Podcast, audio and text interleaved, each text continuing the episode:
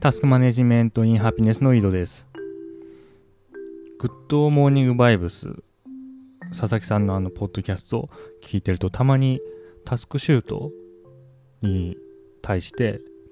なこれは、な現実的すぎるとか、なんか、夢がないとか、いう意見があるみたいなことを聞くんですよ。で、それはどういう思考のプロセスを経てそういう発言につながってんのかなって、すごい疑問に思うんですよね。だって現実を変えるためにタスクシュートにたどり着いたわけですよね。で、そのタスクシュート見たらこれはちょっと現実的すぎて、でなんか冷たいとか夢がないとか言うのってなんでだろうと思いますね。その方、そういう特質を持った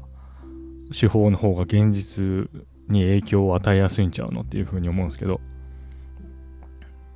何なんですかね。わからないからもうこれ以上何とも言えないんですけど、そういう意見があるのは不思議だなというふうに思いますね。はい。で、それとは別に、あの、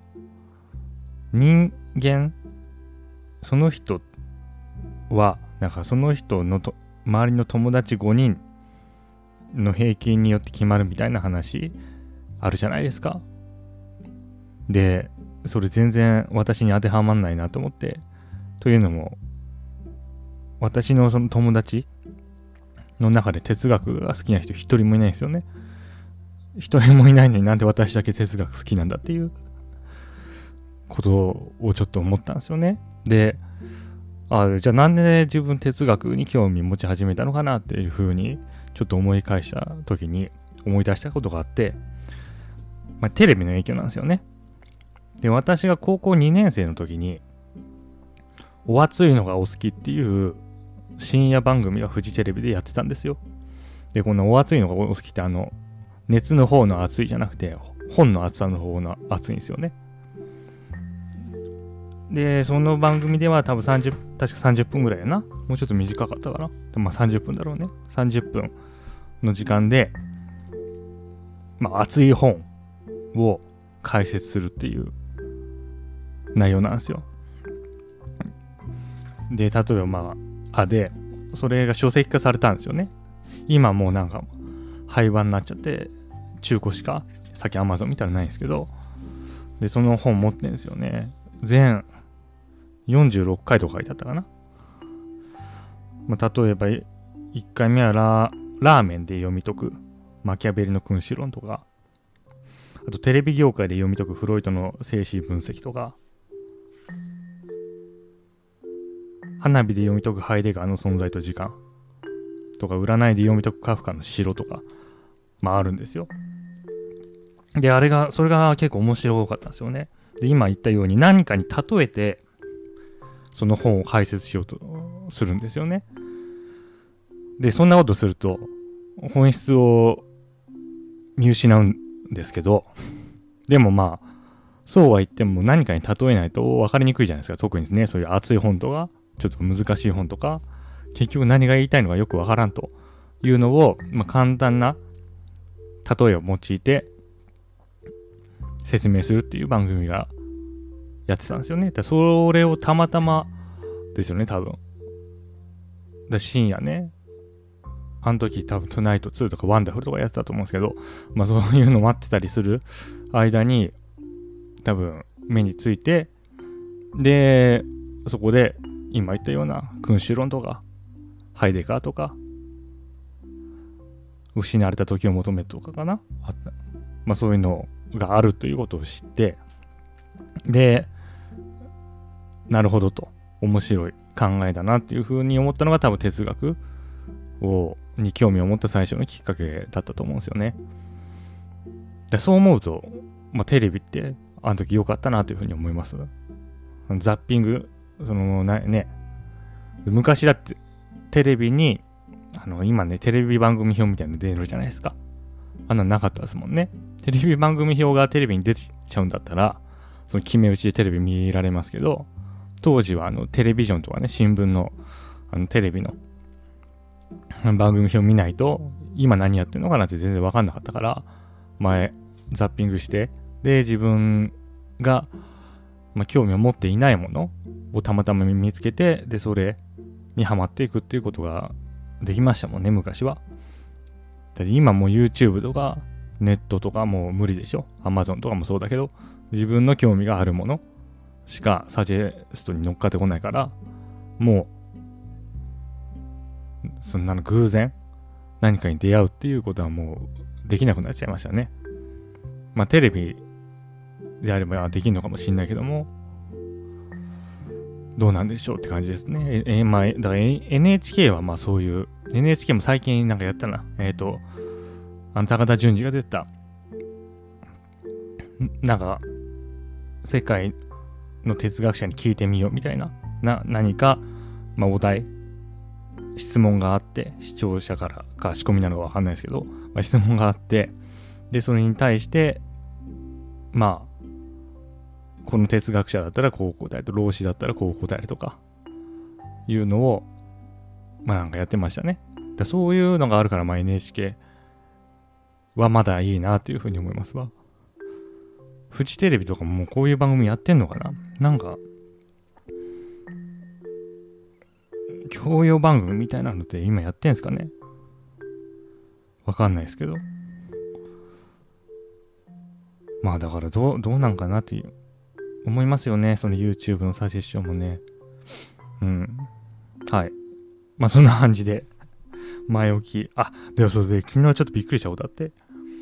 あの、このポッドキャスト、Twitter ににも一応流してるんですけど、なんとあの、今、復習してる？自由意志の向こう側の木島さんからあいいねがつきまして、そのツイートに。やばいと思って、こんな適当な解釈というか、このしょぼい読解力で理解した内容を喋ってるポッドキャストが聴者に見つかってしまったって思うんですけどでもしょうがないですね。これがあの自分の今の読解力と理解力なんで、もうこれでやっていくしかないですね。で哲学者もね、ツイッターやるんだなというふうに思いましたわ。やらないイメージあるけど。まあこれ完全にもう、それこそイリュージョンですけどね。うん、なんかで、やってま、あの、木島さん、ツイッターやられてるっぽいんで、で、しかも名前の後ろに、この自由意志の向こう側、なんか、さんずり決定とか言って、思いっきり商業的なことが書いてあったから まあ、仕事ですからね、仕事とその思想とか、哲学とか、まあ全然別の話ですから、あ、なんか意外だし、ちょっとびっくりしたなっていう出来事でした。はい。で、じゃあちょっと本、だから、あれなんですよね。これ昨日も思ったんですけど、これって、この、ポッドキャスト、このポッドキャストつか、今のこの復習してる状態って、私がただその、自由意志の向こう側を読み上げてる時間がもう8割ぐらいじゃないですか。これいいのかなってちょっと一瞬思っちゃいましたよね。だってブログとかだったら、あの、もう完全に Google に検索対象として見られないでしょだって引用が8割なんだもん、その文章の。で、そんなことやってていいのかなって思うんですけど、まあ、ポッドキャストだったら許されるのかな。あの、多分自由意志の向こう側、なんだっけ？フィービーとか、あの、オーディブルとかで多分、音声化されてないと思うから、まあ私が噛みながら、あの、代わりに読むっていう効果があるのかななんて思ったりして、で、あ、そうそう、で、お熱いのがお好き話の話出した理由が、でこのお熱いのがお好きっていう番組はこうやって紹介してたんですよね。その君主論とかをね。その内容を紐解きながら。でお熱いのがお好きは、私みたいにその本文をそのまま読み上げるとかいうことではなくて、ちゃんと、あのー、放送作家とかがすげえいい例えはないかないかって考えて、まあ、例え出して、で、それを用いて、まあ、説明したんですけど、で、私は、だからこのお熱いのがお好き、その哲学に初めて興味を持った、その番組と、ま、同じようなことが今できてるなと。で、ブログ始めたきっかけもそうだったんですよ。その、なんかその哲学を紹介できないかなっていうことを思ってを思いつつあのガジェット系ブログをやってたんですよそんな哲学を理解してなかったからその人に紹介できるほど深い知識持ってなかったんで、まあ、とりあえずまあ好きなガジェット書いてたんですけどそうだブログ始めたきっかけの一部もそうだったんですよね。お熱いのがお好きみたいな感じで人に哲学を紹介できないかなというふうに思ったんですよ。でまあ今そのうまい例えとかね、全く私は思い浮かばないけれども、こうやって直接著作権的にどうなのかってとこもあるけども、まあ、引用を直接読み上げて、で、ちょろっとまあそれについて自分が考えたことを話すっていうスタイルで、同じことができてて、まあ、夢が叶ったというか、まあ、そういう感じなのかなというふうに、まあ、今思ってるわけです。はい。はい。ということで、ちょっと、また本題。自由意志の向こう側のちょっと復習いきますね。で、今日第3章ですね。近代以前の自由意志論争とその影響。ホップスホップズとデカルトですね。で、これもちょっと長いから分けようと思ったんですけど、今これまでやってきた話があの、Kindle のね、あの、今現在地っていうところの右にパーセンテージ出るんですけど、全体に対しての。まだ24%しか言ってないんですよ。あんだけ話しているのに。で、全8章なんですよ。で、ちょっとトロトロやってたら1ヶ月ぐらいかかるんちゃうかって思って、まあ別にいいんですけど、あまり良くないので、まあ今日休日ということもあって、ちょっと第3章、ぶつ切りにせずにもう全部今日は行こうと思います。だからちょっと長くなると思いますね。はい。で、まあ、まずはじめですね。で、まずはじめに、まあ、木島さんの導入があって、で、自由、そこそこにはその自由意志論の文献を読むと、現代の因果的決定論と前近代近代の神学的決定論の間に連続性を見出すのが一般的であると。らしいんですよね。でも木島さんは、まあ、繋がってないだろうってことを言ってるんですよ。でそれはなぜかっていう、なぜ繋がっていると錯覚するかっていうと、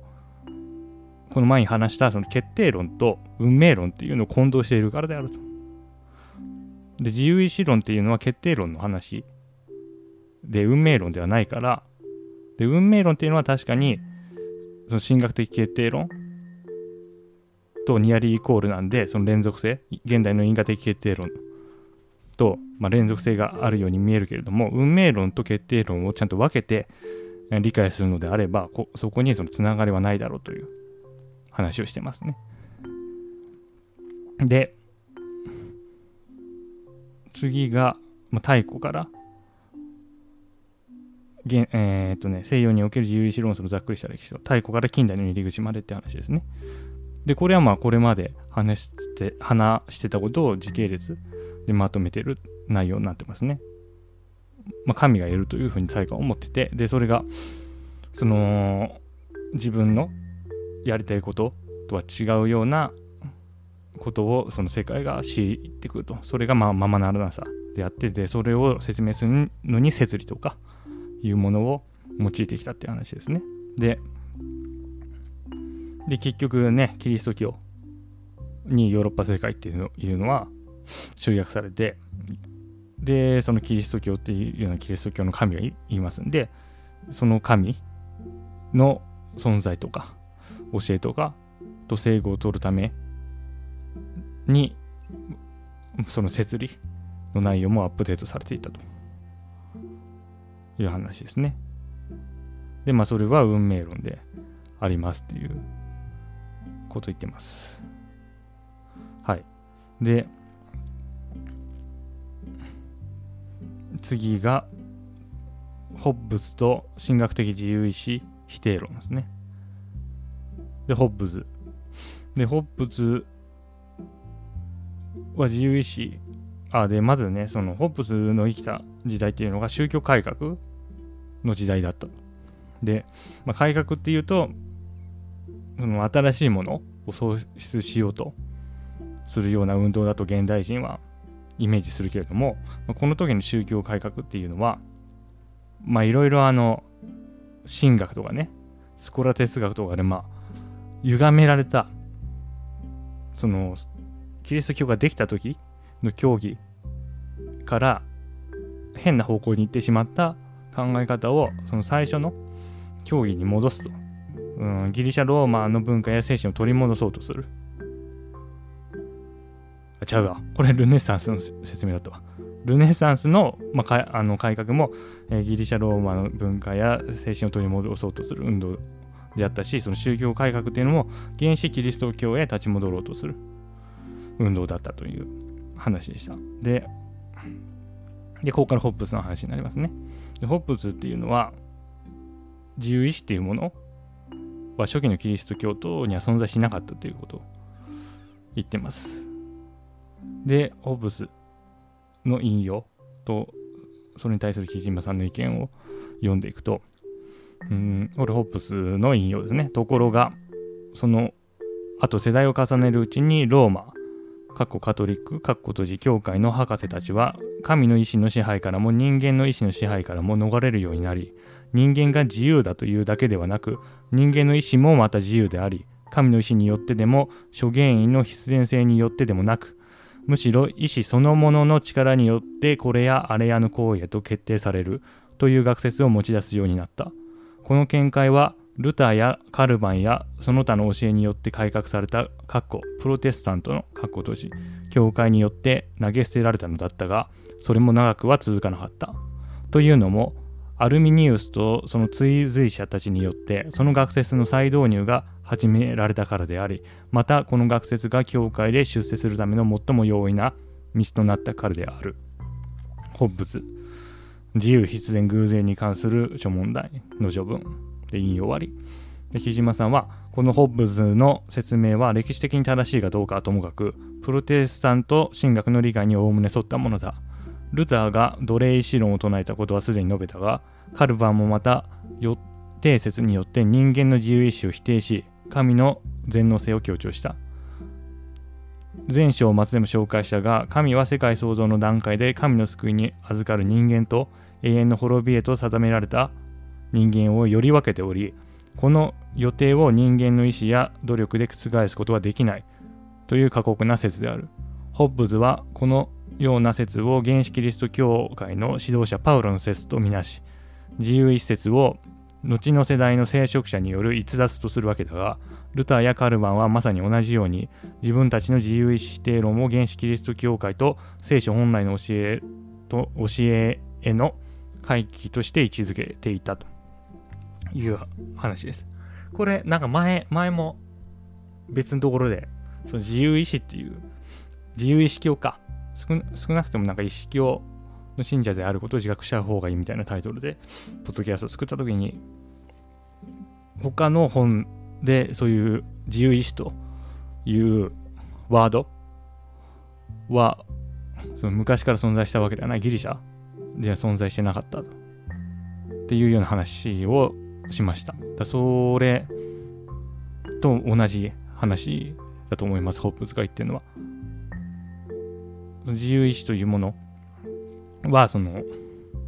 自然にね、ネイチャーに存在するようなものではなく作り上げられたものである。ということですね、ここでは。でそういう話をしていますと。で、次はデカルトですね。3。うん。説か。3説デカルトと多行為可能性の問題。出ました。多行為可能性です。ここからどんどん面白くなってきますね、えー、本説で取り上げるのは多行為可能性。オルタナティブ・ポシビリティと呼ばれる概念である。選択可能性とも訳される。これは現代の多くのリバタリアンにとって道徳的に責任を基礎づけるために自由意志が備えていなければならない要件だと考えて考えられている概念で別用に行為することもできたはずだ。かっこ could have done otherwise かっこ閉じという言い方でも表現される。行為者がある因果の枝分かれに直面した場合にどちらの枝も自分の意思によって等しく選び取ることができなければならないというのがその内容である。例えば電車で座っていると老人が乗ってきて目の前に立ったとするここで座り続けるか立ち上がるかの選択を自由意志によって選び取ることができなければつまり実際にどちらの行為を取ったにしても別の選択肢を取ることが可能だったと言えなければかっこ閉じその人物の責任を問うことはできないという考え方がそこでは提起される。これ昨日話したやつですね。蛇行為可能性。うん。で、そのまあ、蛇行為可能性に対してデカルトがどういう立場を取ってるかっていうのが書かれてます。で、デカルトはその多行為可能性というのはあるけれども、あることは認めるけれども、その多行為可能な状態っていうものに関しては、も自由の最も低い段階という低い評価を与えているということを言ってますね。で、それが次ですね。で、まずはデカルトの政策の引用です。実際、私が自由であるためには2つの側のどちらにでも赴くことができる必要はない。むしろ反対に、真や善の根拠を名称的に私が誓い、かっこ理解、かっこ閉じするからであれ、あるいは神が私の死、かっこ思考、かっこ閉じの奥深くを塩梅するからであれ、一方の側へより多く傾けば、それだけ私はより自由にそちらの側を選択するのである。実に、神の恩寵も自然的認識も全く自由を減少させることはなく、むしろ自由を増大させ促進するのである。他方で、いかなる根拠も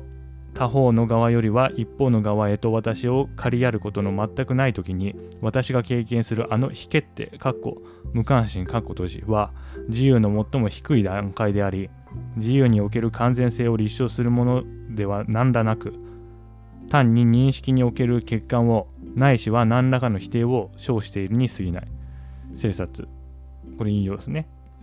で、木島さんは、ここでデカルトは多行為可能性によって理解される自由概念に自由の最も低い段階という評という低い評価を与え、大西によれば自己決定の自由という自由概念をその上位に据えているというようなことを言ってますね。で、むしろデカルトはリバタリアンとして意思という能力に高い可能性が組み込まれていることを当然認めていたとみられる。こうして高い可能性の自由と一方に傾くだけ増大する自由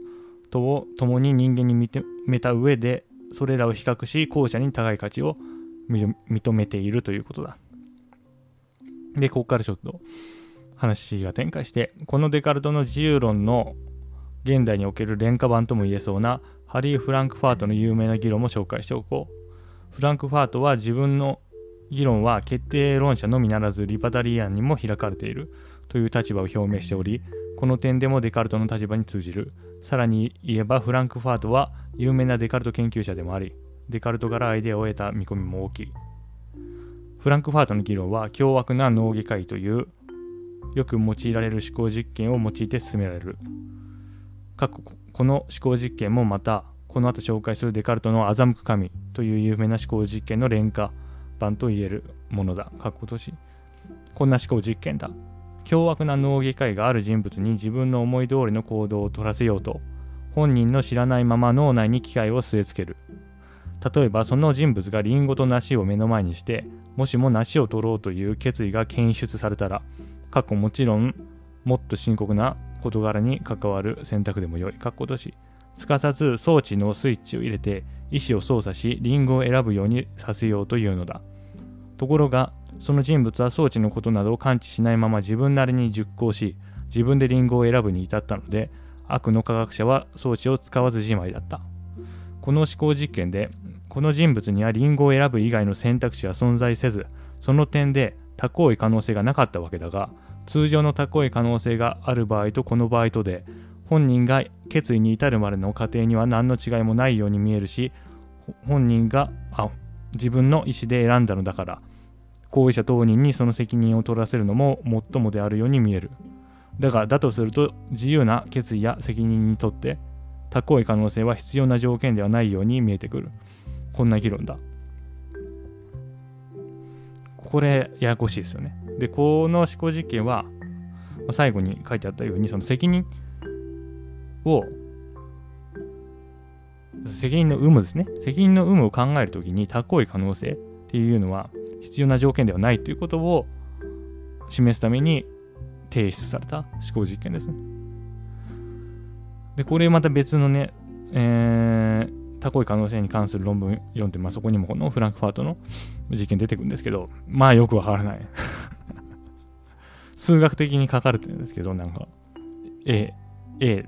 A、条件 A、条件 B みたいな条件3みたいなのがあって、で、条件2が満たされないから、なんか、高い可能性は、責任の有無に必要なものではない。QED みたいなこと書いてあるんだけど、えー、ちょっとよくわかんないって感じで、まあ、それまた、その論文紹介するときに出てきたら、あの、ここで話そうと思います。まあ、今は、あここでは、そのフランクファートの思考実験の紹介にとどまってますね。はい。で、4節デカルトにおける自由意志と現在論。あ、で、ここもね、面白いですよね。あーとね、まあ、まず、あれかな。その神。また神に関する話出てきちゃいますね。デカルトって結局神持ち出してるんで、まあ、そこは避けられないと。で神は欺かないし、そもそも邪悪なことをなさないというドグマ、過去独断、イコール教義、過去閉じと、神が創造したはずの世界に明らかに悪が存在しているという事実をどう調停させるのかという問題は、古代からずっと存在してきた難問である。ライプニッツはこの問題に弁心論、括弧ないし、真偽論、括弧閉じという名を与え、それ以後はこの問題はその名で呼ばれるようになった。実のところこれはスピノザの宗教起源論で描かれた末期的な行き詰まり状態そのものでありスピノザのように目的論的な超越者という前提さえ捨てればうっさん無償してしまう問いだとはいえ善なる超越者への信仰を共有する限りこれは深刻な問題であるライプニッツの場合後で見るようにストア派の摂理と運命の理論のアップデートによって神の正義を救うという戦略が取られる。この世の悪は可能な限り最善の世界を設計するための必要悪だという考え方である。デカルトの場合、人間が認識において陥る誤りについての思想の中に、この弁心論的な問題意識を読み取ることができる。つまり、まず、デカルトによれば誤りとは、理解する知性の働きと理解した事柄に同意や不同意を与える意志の働きの共同からなる。しかし、知性も意志も神から授かった能力である限り、単独で見られるならば決して人を誤りに導くようなものではない。ならば、私の誤りはどこから生じるのかとデカルトは問う。デカルトの答えはこうだ。で、デカルトの言いますね。それは言うまでもなく、ただ次のことのみに由来する。すなわち、意志は知性、かっこ理解、かっこ閉じよりも広いため、私が意思を知性と同じ限界内に制限するのではなく、私が理解していないものにまで及ぼすことで私は誤るのだ。というのもそのようなものについては意思が無差別、かっこ無関心、かっこ閉じの状態にあるので、意思はたやすく真理と善からそれてしまい、その結果が私がかっこ真理から外れてかっこ閉じ、誤りに至り、また、かっこ善から外れてかっこ閉じ、罪を犯すことになるのだ。生殺。デカルトの引用は以上です。で、つまり神様は、神様は何も悪くない。悪いのは人間だというのが、弁心論的な問いに対するデカルトの答えだということになる。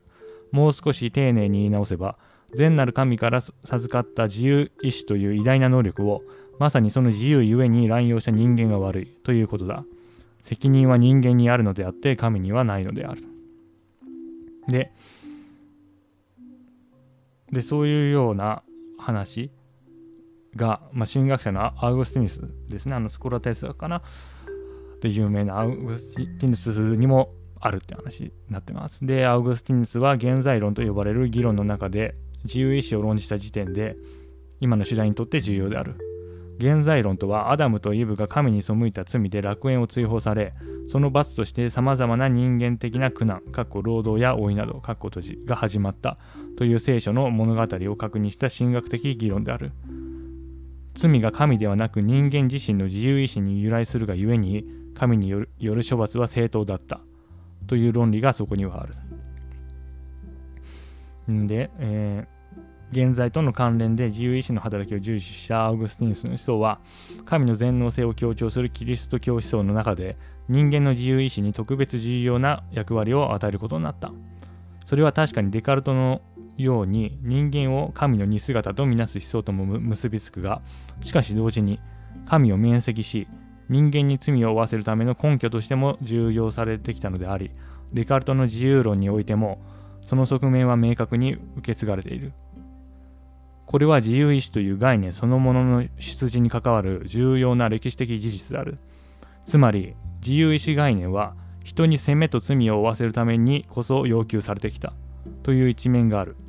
現代、いわゆる自己責任論が弱者キリストの口実として横行するとき、そこには自由意志概念の後ろぐらい出自がかえって分かりやすく現れているのかもしれないのだ。あの最近「総合で壊すべし」っていう漫画が完結迎えまして単行本ででそれ買ったんですよ。あのあれですよ。あの牛音トルとかねカラクリサーカスを書いた。名前忘れちゃったけど作者が書いてる「テルソーボテコワスべし」っていう漫画ですね。でその中で芸術家絵描きが出てくるんですけどでその絵描きは芸術のこと芸術とは脳を揺らすものだというふうに表現してるんですよね。で、まさにまあこの部分は私の脳を揺らしました。自由意志概念っていうのは人間、結局神を面積するために作られたという側面があると。で、人に責めと罪を負わせるためにこそ要求されている。だって、責任の必要条件としてリバタリアンは多行為可能性を挙げているっていうことはまあそういう捉え方もできますよね。わ、なんか、あれですよ。本当は怖いグリムドアみたいなの読んだ 感じ、感覚になりましたね、ここは。そう考えると、まあそこまでね、なんつうんかな。まあそこまで綺麗なもんじゃないってことですね。自由意志がどうとかわーわー言いますけど、夢がどうとかとかね。っていうようなちょっと感覚になりましたね。で、まあ最後ですね。まあここでまあ本論終わって、